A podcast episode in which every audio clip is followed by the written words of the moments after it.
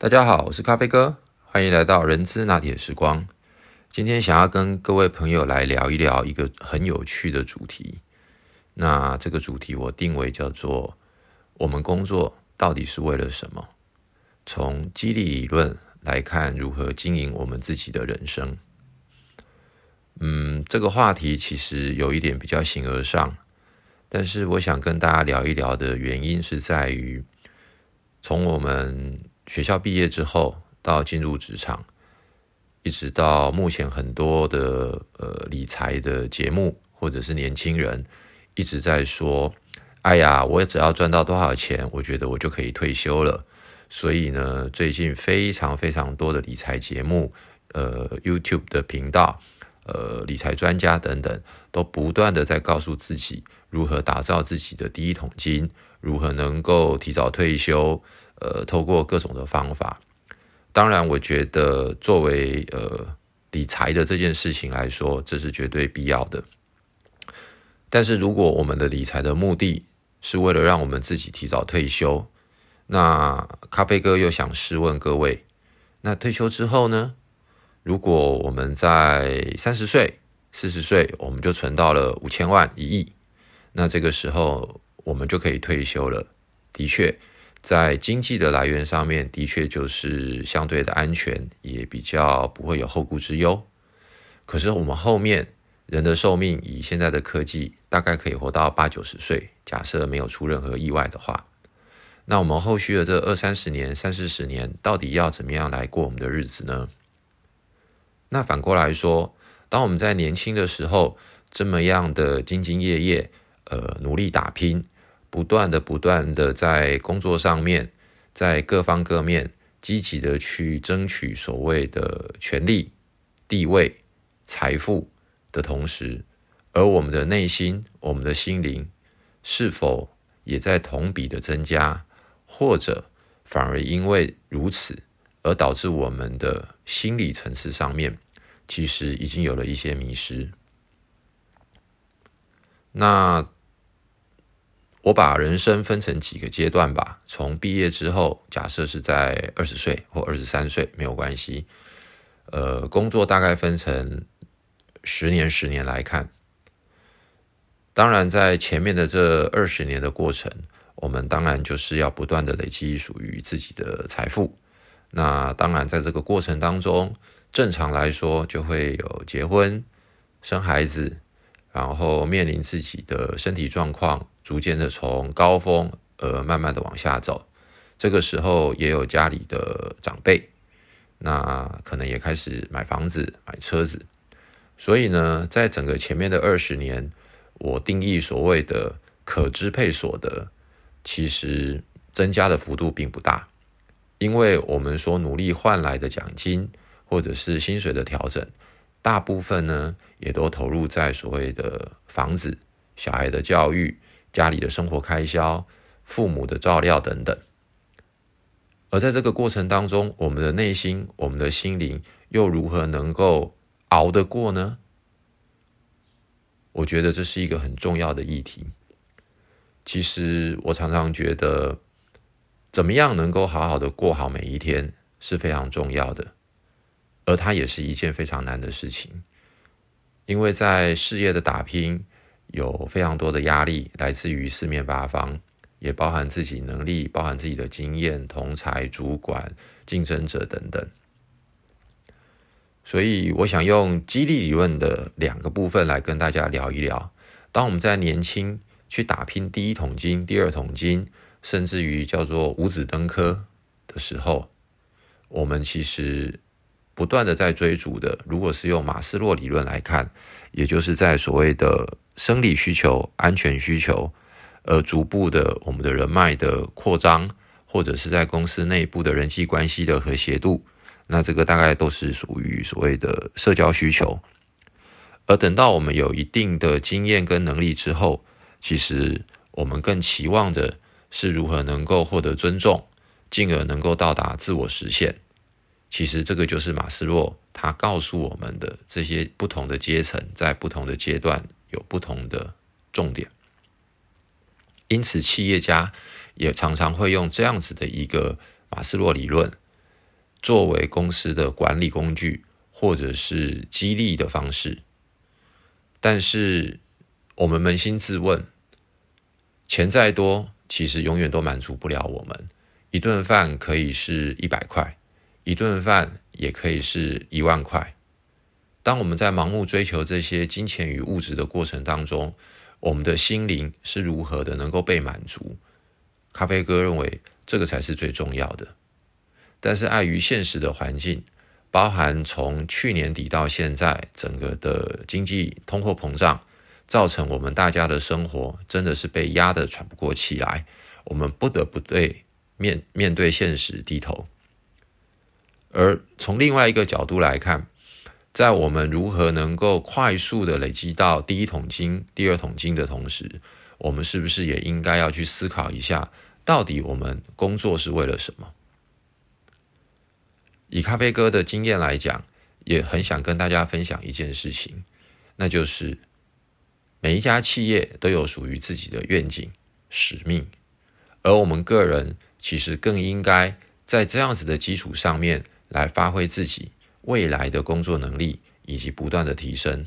这句话怎么说呢？我们好好想一想。如果今天我的目标是为了明年能够获得奖金五十万，或者是我希望明年能够晋升为经理，或者是我的调薪能够有多少百分比，其实这些东西，当它实现的那一个当下，我们用所谓的双因子理论来看，这些它都是属于所谓的保健因子。什么叫保健因子？也就是不给，我们的绩效会低落；但是给了，可能绩效只会短暂的提升，之后又恢复到跟过去一样的状况。这个我们就称之为保健因子。当然，如果每家企业它能够不断不断的发出高额奖金、大幅的调薪，当然这样子的一个呃频率跟所谓的强度，我们就会不断的被强化。那它在某种程度，它就会转换成为激励因子。但是，我们应该要思考的一件事情是：人无百日好，花无百日红。我们有可能每一年每一年都获得公司的大幅的调薪跟大笔的奖金吗？其实那是不容易的。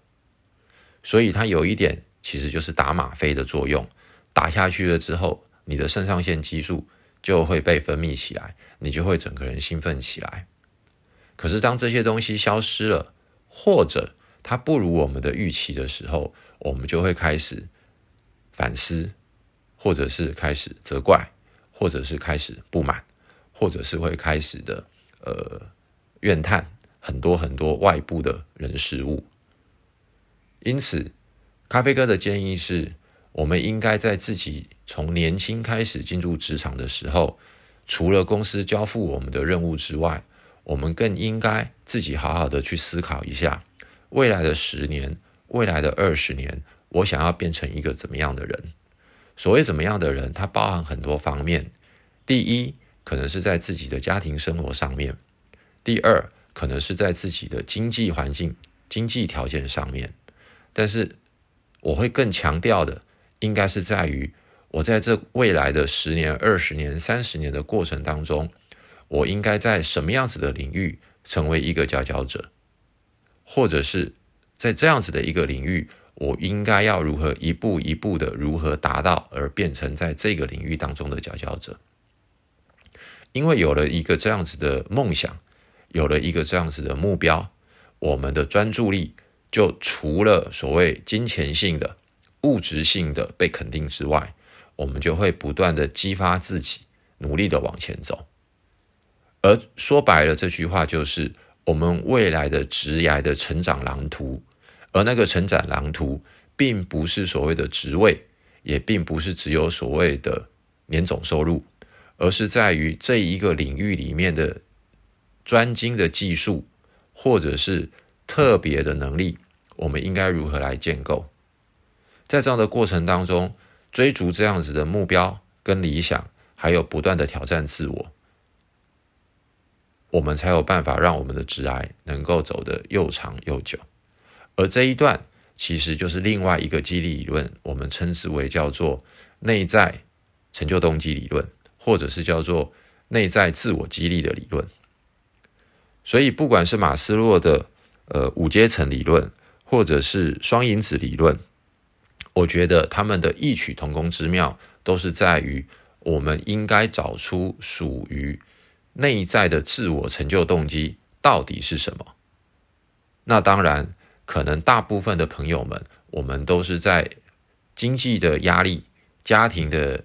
压力以及各方各面，或许是跟朋友。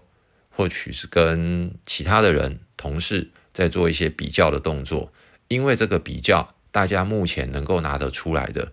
看得到的，不外乎就是你的房子买在哪里，你的车子开什么车，你穿什么样的名牌衣服等等，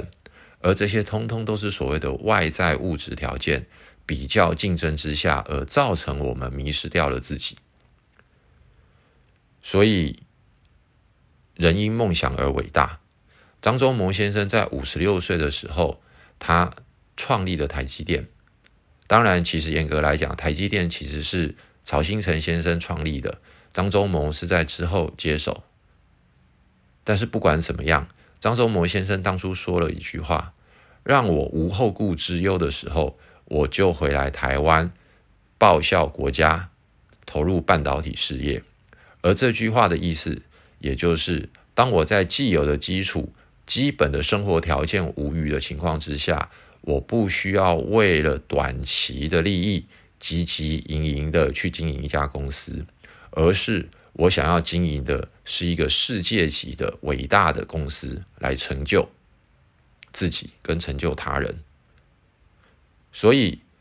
用这样子的一个例子，各位朋友应该可以理解到，我们的人生如果分成前半场跟后半场。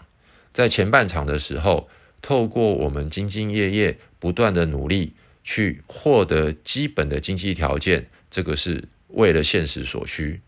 被现实所逼，这个是没办法的。但是在这个的过程当中，如果我们能够日积月累的累积属于自己的能量，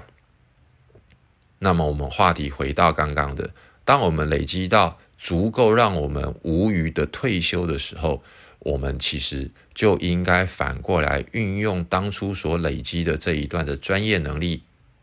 然后来开创，或者是来